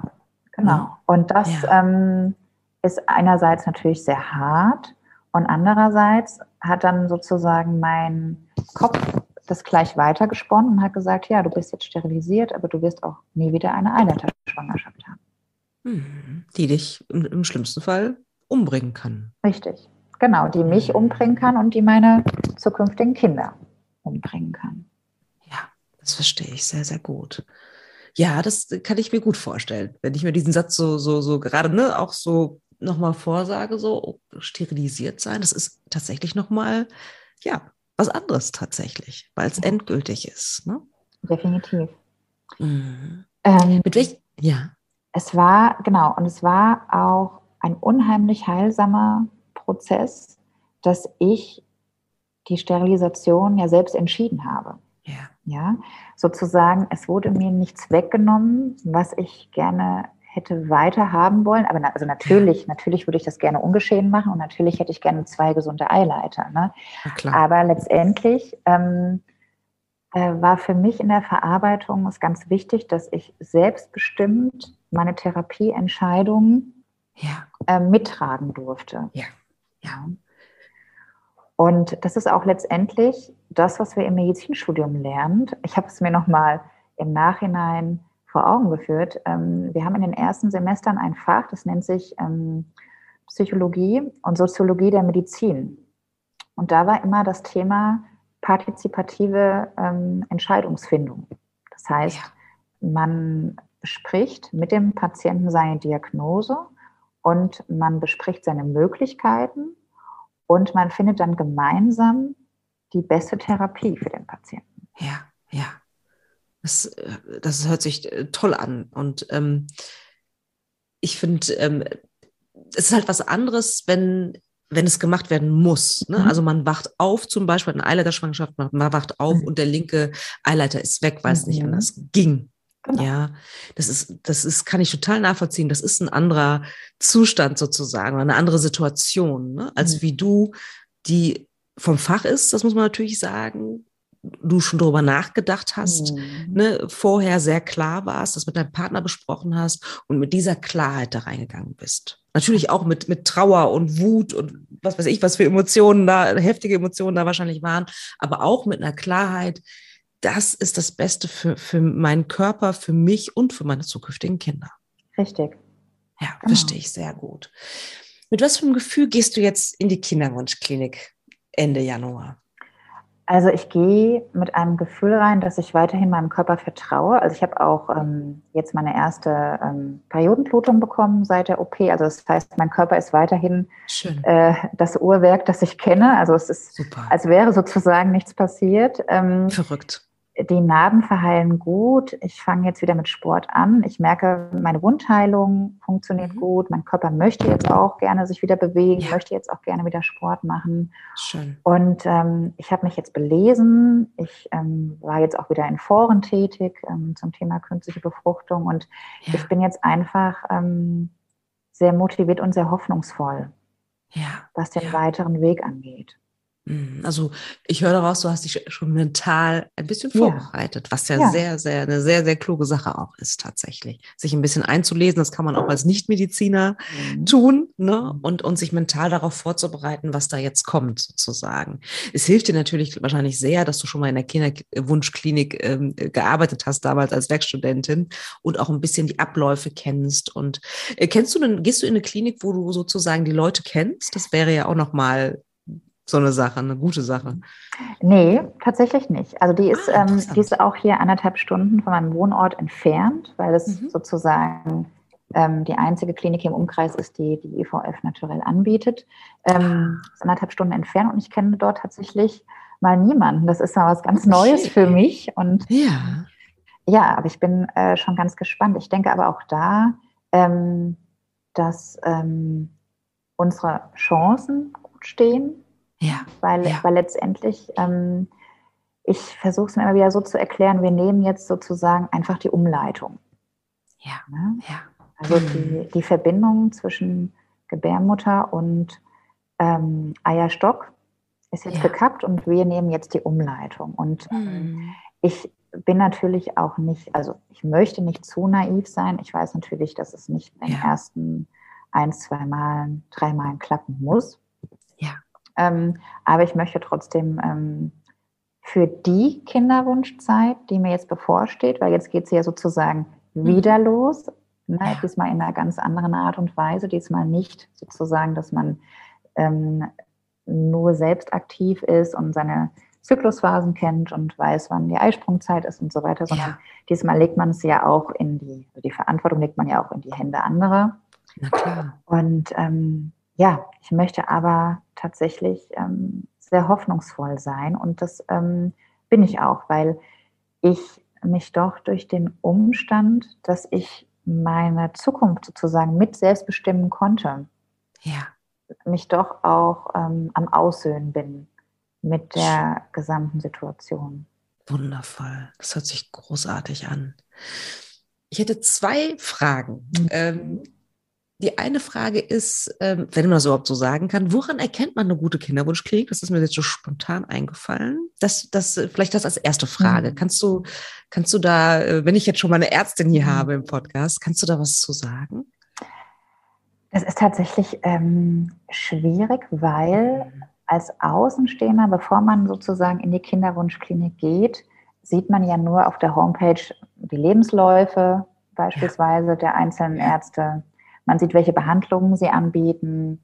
Man sieht, ob sie zertifiziert sind. Ne? Man kriegt vielleicht noch eine ähm, Kinder-Take-Home-Rate heraus. Ne? Also das ja. heißt ähm, sozusagen, wie hoch der Erfolg ist. Ähm, Letztendlich geht es aber eigentlich auch wie bei der Suche nach dem niedergelassenen Gynäkologen darum, dass man sich bei dem Arzt wohlfühlt und dass man vor allen Dingen ähm, ein Vertrauen genießt, ein gegenseitiges, dass man sich, ähm, ich finde, das Erstgespräch ist schon sehr ausschlaggebend. Fühlt man sich verstanden? Mhm. Ja, hat man das Gefühl, man kann ausreden, der Arzt lässt einen ausreden, der Arzt ähm, geht auf die Fragen ein und ich finde, das Erstgespräch ist sozusagen das Aushängeschild eigentlich. Ja? Wie gehe ich ähm, als Patientin sozusagen in die nächsten Behandlungen und ähm, was kann ich erwarten? Welchem Gefühl, ne? Also mhm. doch wieder auch, auch ist auch eine Bauchgefühlssache, ne? Definitiv. Vielen, vielen Dank dafür. Ja, hast du wenn du meinen Podcast hörst, weißt du, kennst du die letzte mhm. Frage sozusagen? Hast du letzte Worte? Hast du eine Botschaft, die du raussenden möchtest? Ja, tatsächlich, du hast das ja jetzt auch angesprochen. Ich bin ja vom Fach und konnte sozusagen meine Therapie auch deswegen mitbestimmen, weil ich ähm, mhm. einmal natürlich auch Überlegenszeit hatte und auch ähm, medizinisch wusste, wie hoch ist das Rezidivrisiko, was kommt auf mich zu danach. Aber ähm, was ich merke, ist, dass eigentlich eine Frage jedem helfen kann. Und zwar ist die Aufgabe eines Arztes ja auch aufzuklären. Und ähm, man genießt als Patient auch ein Recht, aufgeklärt zu werden. Und eigentlich, egal was einem passieren kann, ob geburtshilflich, gynäkologisch, wenn man eine Fehlgeburt hat, wenn man eine Eileiterschwangerschaft hat, ist eigentlich die Frage, die man stellen kann, welche Möglichkeiten habe ich? Weil das ist eigentlich eine sehr offene Frage. Darauf kann ja. jeder Arzt eingehen. Ich glaube, für diese Frage hat man auch noch genügend Reserven sozusagen, auch bei schlechten Nachrichten. Ja. Und für diese Frage braucht man ja kein großes medizinisches Know-how, weil man lässt diese Frage so offen, ja. aber fordert sozusagen sein Recht auch ein, aufgeklärt Top. zu werden über seine Option, die man hat. Wunderbar. Das ist wichtig. Ja, es ist, es ist auch, abgesehen von Eileiterschwangerschaften, mir ist es aufgefallen, dass beispielsweise bei Fehlgeburten im Freundeskreis, dass ähm, da die große Annahme immer noch besteht, dass ähm, man hat eine Fehlgeburt und man muss ausgeschafft werden. Ja. Ne? Weil man einfach das so hört. Man hat eine ja. Fehlgeburt und dann muss sie entfernt werden. Ja. Und ähm, dazu möchte ich gerne motivieren, dass man Super. wirklich, wenn natürlich noch Zeit ist, ne? also wenn es jetzt eine Notsituation ist, also wenn jetzt beispielsweise eine Eileiterschwangerschaft schon rupturiert ist, das heißt, die ist schon, ähm, der, der Eileiter ist schon sozusagen gerissen und es ist, man hat viel Blut verloren und man ähm, ist sozusagen schon im, äh, in der Ohnmacht drin, dann geht das natürlich nicht. Aber wenn man eine Diagnose vom niedergelassenen Frauenarzt bekommt oder auch in der Klinik, dann ähm, ist das ein gutes Recht, die Aufklärung einzufordern, welche Möglichkeiten man hat. Ich danke dir so, so herzlich. Und ich musste auch, als du das nämlich sagtest, mit dieser Frage, muss ich genau an diese Situation denken, weil ich so viele Klientinnen habe, die äh, tatsächlich nicht darüber aufgeklärt wurden, was, dass es natürlich verschiedene Möglichkeiten gibt, wenn eine Fehlgeburt festgestellt wird. Mhm. Deswegen danke ich dir von Herzen, nicht nur für deine letzten Worte, sondern für wirklich deinen sehr, sehr spannenden Erfahrungsbericht. Ähm, ich glaube, ich mache auch zwei Folgen draus, weil wir sind schon sehr lange dabei. Großartig. Vielen, vielen Dank für deine Offenheit. Vielen Dank, dass du dich gemeldet hast und deine Geschichte erzählt hast. Und ähm, ich wünsche dir für das, was jetzt äh, bevorsteht, alles, alles Gute. Ja, danke ich dir ganz herzlich. Und ich danke dir generell auch noch für deinen Podcast. Der hat mir wirklich in den letzten Monaten unheimlich geholfen. Vielen Dank. Das freut mich sehr.